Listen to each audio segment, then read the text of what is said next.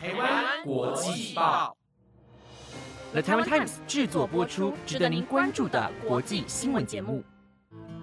Hello，大家好，欢迎收听台湾国际报系列节目《国际专题周报》的第三十九集。我是今天的主持人盛妮，我们将会在每个星期日中午更新节目，带大家深入了解国际上重要的时事，用不同面向看待新闻议题。希望节目能够在未来符合你们的期待。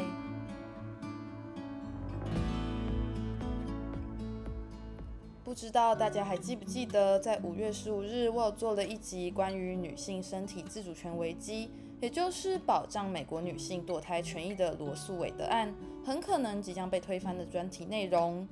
而在六月二十五日的每日新闻内容中，委员也为我们更新了最新消息。以五名保守派大法官压倒四位自由派大法官，成功推翻一九七三年的罗伊诉韦德案判决，判定不再将女性堕胎权视为宪法权利。各州政府可以立法禁止女性因各种原因进行人工流产。目前，美国十三个由共和党领导的州，在所谓的自动触发法下，已经禁止或严格限制了堕胎手术。居住在这些州有意堕胎的女性，必须前往其他堕胎人合法的州进行手术。那今天就想跟大家一起来看一看，面对失去堕胎自主权的美国发生了什么事吧。首先呢，就是美国的现任总统拜登。虽然拜登为一位虔诚的天主教徒，但却支持堕胎合法化。面对罗素韦德案被推翻的结果，他也感到十分痛心，并且表示。保护女性选择权的责任将落在我们国家各级政府的民选官身上。今年十一月，将由选民选出支持女性选择权的官员。为了通过罗伊案的相关立法，在联邦层级，我们将需要更多支持女性选择权的参议员和众议院多数席位。我也将努力使其通过并签署成为法律。这边呢，也顺便跟大家小小的解释一下。罗素韦德案究竟是如何被推翻的？首先呢，在美国联邦最高法院九位大法官，目前保守派比上自由派是六比三，而且这样的比例短期内难以改变。这样的比例失衡，无疑是前任总统川普执政留下的遗产。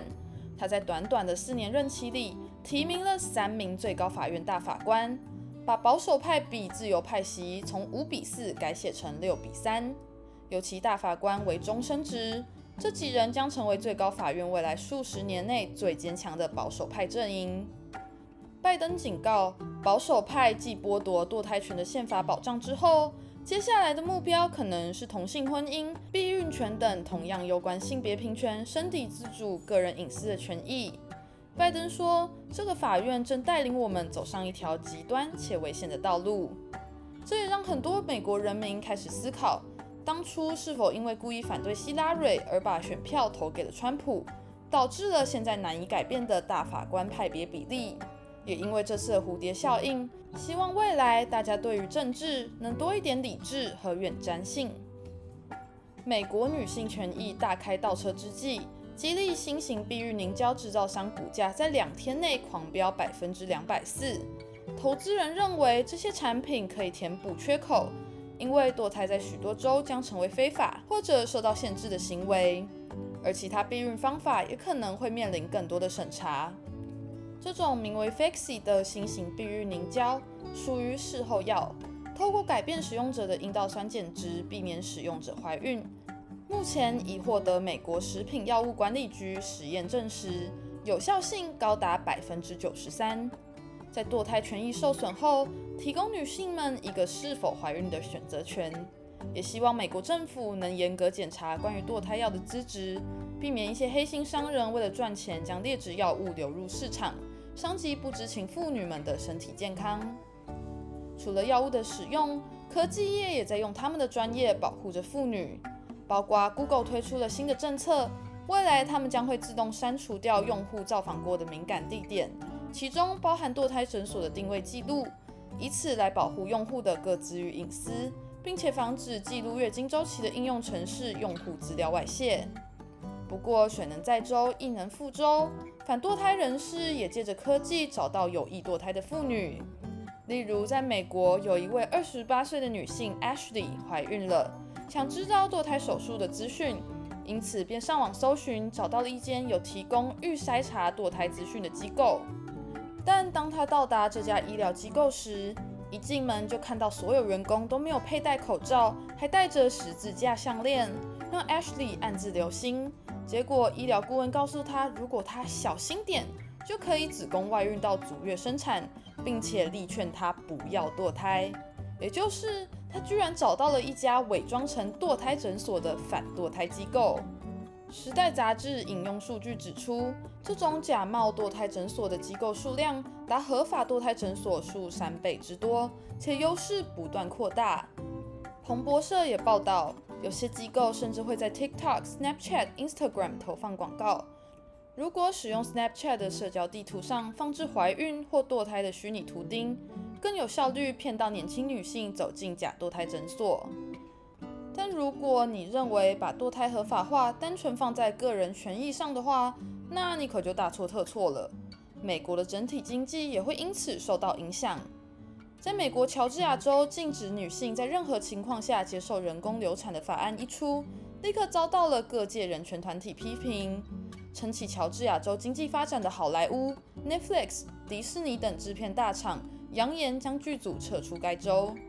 正在为亚马逊工作室拍摄新电视剧的 The Power 剧组原定要去乔治亚州场刊寻找取景地点。在乔治亚州通过最新堕胎法后，导演莫拉诺立即取消场刊行程，调回两位探勘人员，并确保该剧完全没有在乔治亚州取景拍摄。除了影视产业，许多大公司也提出声明保障女性员工的权益。例如，微软声明，公司将继续法律允许下尽一切努力保护员工的权利，支持他们取得需要的关键医疗保障，包括堕胎和性别确认等。美国银行、高盛集团、花旗集团及摩根大通宣布将会为员工提供堕胎的旅行补助。花旗集团人力资源主管给员工的备忘录里写道：“我们将继续在法律允许的范围内支援同仁的家庭规划。”但这些大企业很快就会面临公司形象与所在州有价值观冲突的问题，影响公司开启新业务、招募人才和吸引资金的能力。未来联邦参议员也可能提出，对员工堕胎有旅行补助的公司。禁止在该州营运的相关提案，但即使不立法禁止公司补助堕胎员工，从税务下手也能对公司企业造成威胁。例如，佛州州长德桑蒂斯四月签署一项法案，撤销华特迪士尼公司在佛州享有的特殊税务地位，被视为正是报复迪士尼公开谴责佛州三月通过的家长教育权利法。该法案禁止在低年级课堂讨论性倾向和性别认同问题，被讥为应该叫做“别说同性恋法案”。不少经济学家发出警告，指罗素韦德案判决的推翻将让美国在经济上付出惨重代价。美国财政部长耶伦日前就曾表示，废除女性堕胎权将对美国经济产生非常有害的影响。恐导致女性无法完成学业，降低收入的潜能和劳动参与率。妇女政策研究所生殖健康经济学中心发布的研究数据显示，州级堕胎限制将降低了所有女性的劳动参与率和收入，从而使美国经济每年损失一千五十亿美元。但若取消所有州级堕胎限制，则将使美国 GDP 增长近百分之零点五。除了美国的民众对于此事议论纷纷，许多来自不同国家的人也正在关注着此事。一位来自非洲的妇女接受采访时表示，对于美国妇女无法拥有堕胎权益时，她感到十分难过且绝望。在她心中，美国是自由和民主的标杆。如今，这个走在世界前端的国家突然权益倒退，那是否代表着这些本来就未开发或开发中的国家？人民自身权益根本就是难以达成。这次罗素韦德案被推翻，会受到全世界的注目。我觉得也有一部分原因是我们对于美国的刻板印象。美国人一直给我们奔放且自由、追寻梦想的印象。容纳各种不同的族群，拥有各种风格、各种思想、各种宗教信仰的人。如今，这个国家却以一条法规打破了最基本的身体自主权，才让大家感到惊讶和遗憾。最后，不管美国的堕胎权益或相关权益会有什么样的转变，都希望每一位婴儿的诞生都是充满爱与保护的。也希望美国能够制定法规或是相关的福利制度，帮助这些新手妈妈们克服经济、教育、妈妈和小孩身心健康等问题。让每个小孩都能在幸福和温暖的环境下成长。